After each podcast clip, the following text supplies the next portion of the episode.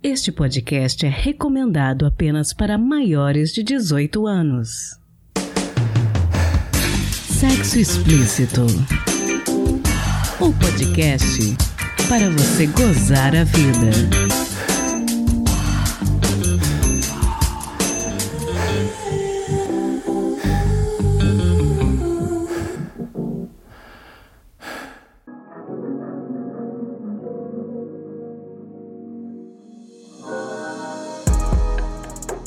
Namoradinhos, tudo bem com vocês? Aqui quem fala é Priscila Armani e esse é o Sexo Explícito, um amigo certo nas horas incertas, quando o assunto envolve informações sobre sexualidade e educação sexual. Recentemente, no programa Saia Justa da GNT, a ex-Big Brother e apresentadora Sabrina Sato chamou a atenção das pessoas, dizendo que é viciada em vibrador. A declaração suscitou reações variadas em redes sociais. E a apresentadora Angélica também estrelou uma campanha de Dia das Mães em que presenteava a mãe com um vibrador e foi xingada nas redes sociais por uma horda de pessoas desinformadas. Tendo em vista essas e outras notícias relacionadas ao assunto, eu decidi então fazer um episódio para falarmos de vibradores e da possibilidade deles viciarem. Conversei com a psicóloga e especialista em relacionamentos e sexualidade, Lúcia Pesca, sobre como se saber se está viciado ou não em vibrador, quais prejuízos esse tipo de vício pode trazer. Vem ouvir que tá bem informativo. E antes de irmos para a entrevista, gostaria de pedir que você considere apoiar financeiramente o Sexo Explícito e possibilitar que nós possamos continuar com o podcast. Por apenas 10 reais por mês, você pode nos ajudar a retomar definitivamente os contos eróticos e ainda trazer mais conteúdos e novidades para você. Vai lá em apoia.se barra Sexo Explícito Podcast e nos dê essa força. Obrigada! E aquele aviso de sempre, se possível, não ouça este episódio pelo aplicativo musical verdinho. Se você insistir em ouvir pelo Spotify, é sua obrigação moral ir no aplicativo, me dá uma nota alta, hein? E se você for nosso ouvinte pelo YouTube, eu agradeço imensamente se puder se inscrever no nosso canal Sexo Explícito Podcast e deixar o seu like, beleza? Então, bora pro episódio!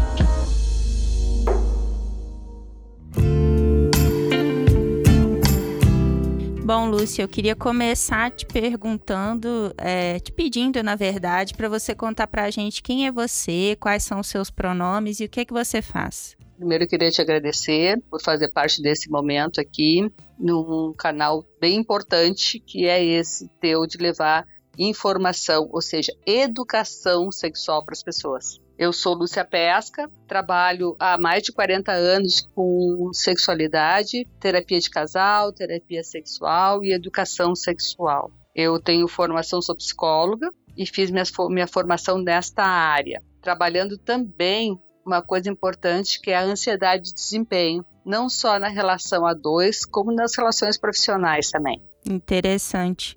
Bom, eu acho difícil imaginar alguns dos meus ouvintes que não sabem o que é um vibrador, mas você poderia explicar para os mais desavisados o que é e quais são os tipos mais populares de vibradores? Eu costumo dizer que vibrador é um amigo que vibra. Amigo porque é aquele objeto, aquela pessoa que está por perto quando a gente quer aliviar, desabafar. E o vibrador entra na vida das pessoas e não só das mulheres, vejam bem, para trazer um autoconhecimento, eu diria. Não é só para buscar aquilo que ela não tem na relação, mas para buscar o autoconhecimento. Os vibradores mais usados hoje em dia, primeiro é o sugador, aquele que tem um ventilador ali dentro e que vai de alguma forma sugando, seja o clitóris, como sejam os mamilos também. Tem uma intensidade e uma, um movimento que leva mais facilmente a mulher a se excitar. O segundo é a varinha mágica, como se chama. Um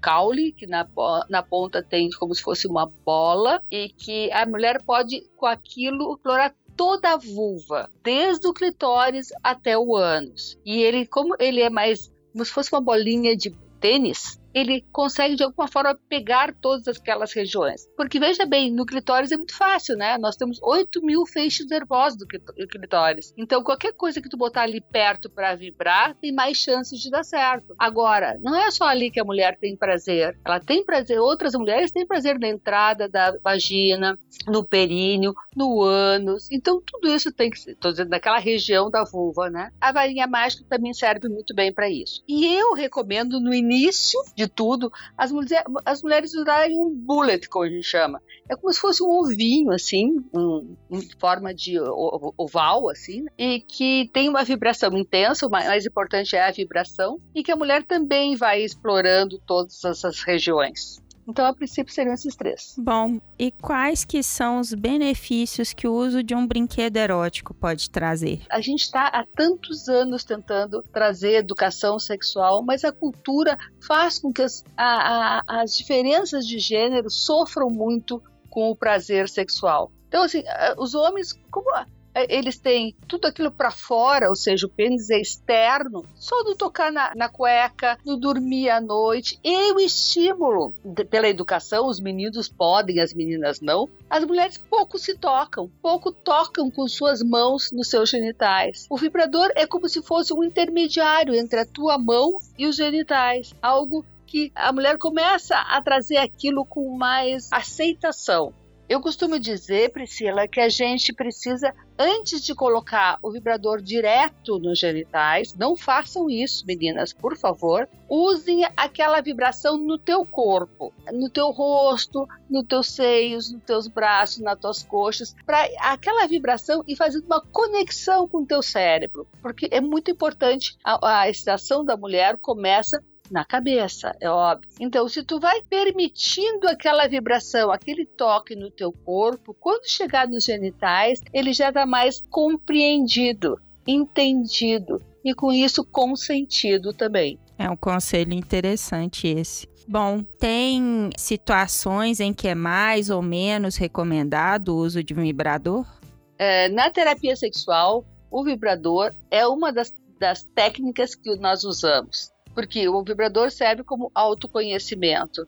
Então, algumas mulheres que têm dificuldade com seus genitais, algumas mulheres que não conseguem se entregar, algumas mulheres que têm dificuldade na penetração, a gente aconselha o uso do vibrador como uma das técnicas. Na relação a dois, as mulheres que não conseguem ter prazer na penetração, ou seja, em torno de 18 a 20% das mulheres não têm prazer, nem tampouco têm excitação durante a penetração. Então, tu pergunta ponto G, Y, D? Não. O prazer está na vulva. Então, se durante a penetração ela puder usar o vibrador ao mesmo tempo, ela vai se excitar mais, consequentemente se entregar para aquela relação e não ter dor. O homem, usamos com os homens também o vibrador, alguns homens com dificuldade na ereção, na ejaculação, ejaculação que demora, né? A gente pede que use o vibrador também na base do pênis ou no períneo como uma forma de acelerar a sua excitação.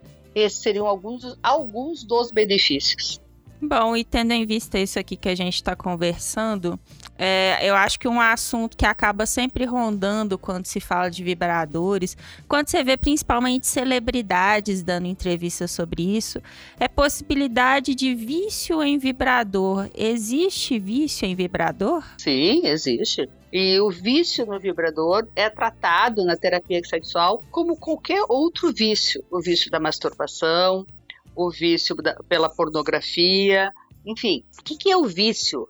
É, primeiro o vício, depois pelo vibrador. O vício é tudo aquilo que a gente não consegue ter controle e que começa de alguma forma a perturbar, atrapalhar a vida da pessoa. Se a pessoa quer com muita frequência aquilo, aquilo vem para como se fosse um pseudo solução. Então, assim, a pessoa que precisa beber então ela bebe para esquecer, ela bebe, bebe para ficar alegre. Ela muitas vezes não consegue trabalhar direito, não consegue se relacionar por causa do vício. O vício no vibrador é a mesma coisa.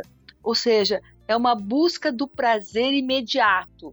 Qualquer ansiedade que a pessoa, as mulheres geralmente têm, elas buscam o vibrador porque ali naquela hora ela põe toda a sua concentração na vibração e, consequentemente, no que pode, a consequência da vibração, né? Que pode vir não só o prazer, como o orgasmo. É como ter fome e sair correndo e comer um chocolate. Tu vai comendo um pedaço atrás do outro e daqui a pouco tu tem um problema, que é a obesidade. No vibrador, tu tem um problema também se tu usa ele com frequência, que na relação a dois, tu acaba não tendo mais tanto prazer. Bom, e como que se caracteriza ou se determina que a pessoa pode estar ou não viciada? Justamente pela perda de prazer. Os pacientes chegam, eh, vêm nos procurando porque não conseguem mais ter excitação, desejo na relação sem o uso do vibrador ou mesmo não está atrapalhando a vida deles porque eles querem usar o vibrador com, com intensidade. Ou seja, as pessoas que levam o seu vibrador na bolsa do trabalho e vira e mexe tem que sair para é, ir em um lugar privado para usar o vibrador, que não consegue mais se relacionar com uma parceria porque não sabe muitas vezes como dizer que precisa daquilo e com frequência. Aí nós temos um problema, está incomodando a vida dessa pessoa. É complicado. Além dessa questão do prazer que some, né, digamos assim, quais podem ser os prejuízos trazidos por esse tipo de vício? A falta de desejo sexual, que não seja na, na relação com o vibrador, a, a entrega, ou seja, a falta de excitação porque não consegue aceitar a excitação que não seja com vibrador. Não adianta carícias preliminares, não adianta o toque, não adianta o sexo oral, porque nada vai ser parecido com o vibrador. Com isso, vai afastando essa pessoa da relação a dois. Esse é o principal problema. Cria uma espécie de dependência, né? Completamente, exatamente. Bom, mas eu acredito que, apesar de todas essas questões né, relacionadas ao vício, o uso do vibrador é muito interessante para o autoconhecimento, né? É igual tudo na vida, em excesso faz mal, né? Perfeito, Priscila. É, ba é basicamente isso. O vibrador vem para auxiliar o prazer e não para depender dele para ter prazer. E hoje em dia, a coisa mais interessante é ver a quantidade de casais que está conseguindo colocar o vibrador na relação a dois, como um complemento, não só para o prazer feminino quanto masculino. Então, é o que eu venho dizendo, tem que ter um amigo que vibra sim, não só para o autoconhecimento, mas para aumentar e descobrir zonas erógenas e outros tipos de prazeres durante a relação a dois. É outro pensamento que às vezes eu acho que dificulta essa inserção, é porque talvez alguns homens sintam que existe algum tipo de competição com o vibrador. É, então foi bom tu trazer isso, porque uma coisa que eu vivo dizendo para as meninas quando vão comprar o seu vibrador é que jamais compre um vibrador em forma de pênis, né? Que seja maior do que aquele que ela tem em casa.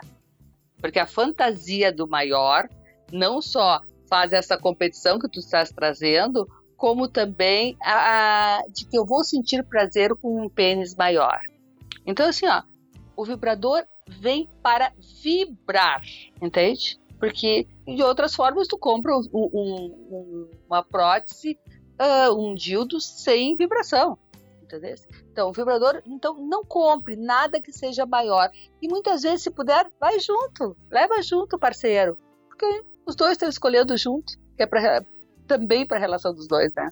Esse é um conselho interessante também. E também tem relação com o fato de que nem sempre, né, o, o, maior na penetração vai trazer um prazer, né? Porque, igual você disse, muitas mulheres não sentem prazer com a penetração apenas. E não, e a, é que a gente tem a fantasia do pênis grande, por quê? Porque a vida inteira os vídeos pornográficos escolheram seus artistas como pelo tamanho do pênis, pelo diâmetro do pênis e também não podemos esquecer que é, tudo calculado, é, é reeditado. Então a nossa fantasia é de que aquele pênis lá vai dar prazer, porque aquela mulher uiva, geme, então é porque o pênis é bom. Não, gente. Que é bom é a maneira como se faz. Até porque a gente sabe, né? A média do pênis do homem é 13,9 a 14 centímetros. Que é uma média que já deixa é, os dois envolvidos, todos os envolvidos na relação, satisfeitos.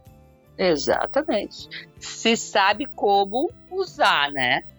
Porque muitas vezes o não preparo desta mulher antes é que vai fazer com que aquele pênis pequeno ou grande possa machucar ou não ter nenhum efeito lá dentro. Com certeza. Bom, Lúcia, qual conselho você daria a algum dos nossos ouvintes que nunca tenha usado vibrador em nenhuma situação e tenha vontade de experimentar? É parte do que a gente falou aqui hoje. Primeiro, lembrar que o vibrador não vem substituir nada, ele vem para acrescentar acrescentar o prazer, aumentar o conhecimento, mas eu sempre peço que o, comecem usando esses bullets pequenininhos aí, com bastante vibrador. O que importa para nós é a vibração. Comece usando no corpo. O meu mesmo, ainda não tem seu vibrador? Use um massageador em casa mas use o massageador longe do clitóris inicialmente. O clitóris só vai entrar por último.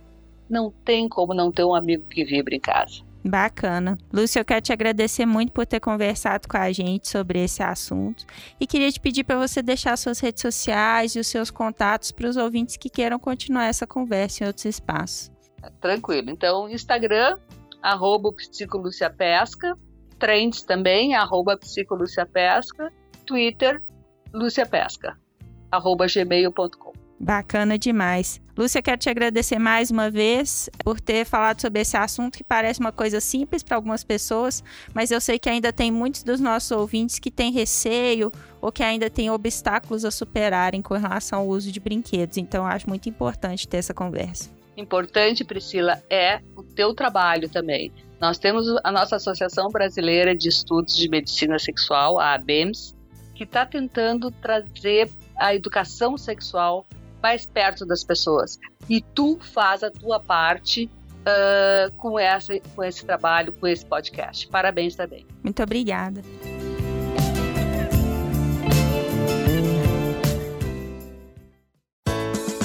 Se toca.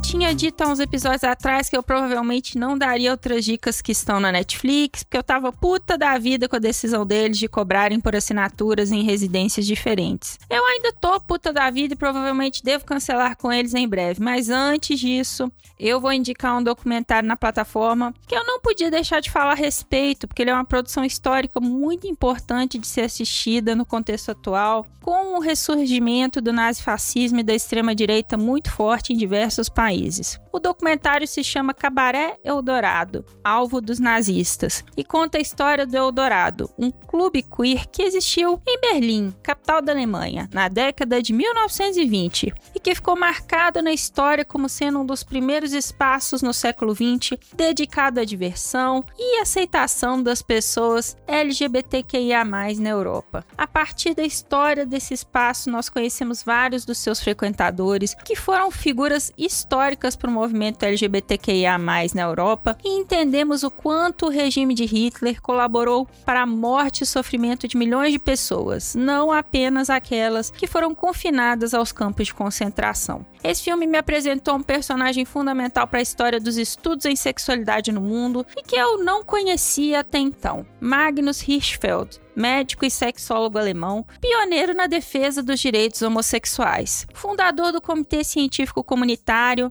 Magnus era judeu e o seu instituto foi o responsável por realizar a primeira defesa institucional dos direitos dos homossexuais e transexuais, inclusive concedendo permissões a pessoas trans de frequentar espaços públicos vestidas como se sentissem mais confortáveis. Lembrando que a gente está falando da década de 20. O filme também traz a história do tenista alemão Gottfried von Kram, conhecido como Barão do Tênis e que conquistou duas vezes o torneio de Roland Garros, mas que teve a carreira profissional destruída depois do regime de Hitler o acusar de ser homossexual, já que por causa dessa acusação ele foi impedido de competir em várias nações do mundo. Fica então aqui a dica do documentário Cabaré Dourado, alvo dos nazistas, um lembrete histórico importante de que o único jeito de não repetirmos as nossas tragédias é buscarmos estudar e nos informarmos. Que morra na raiz esse ímpeto de extrema-direita que tem ressurgido, para que muitos mais não morram por intolerância.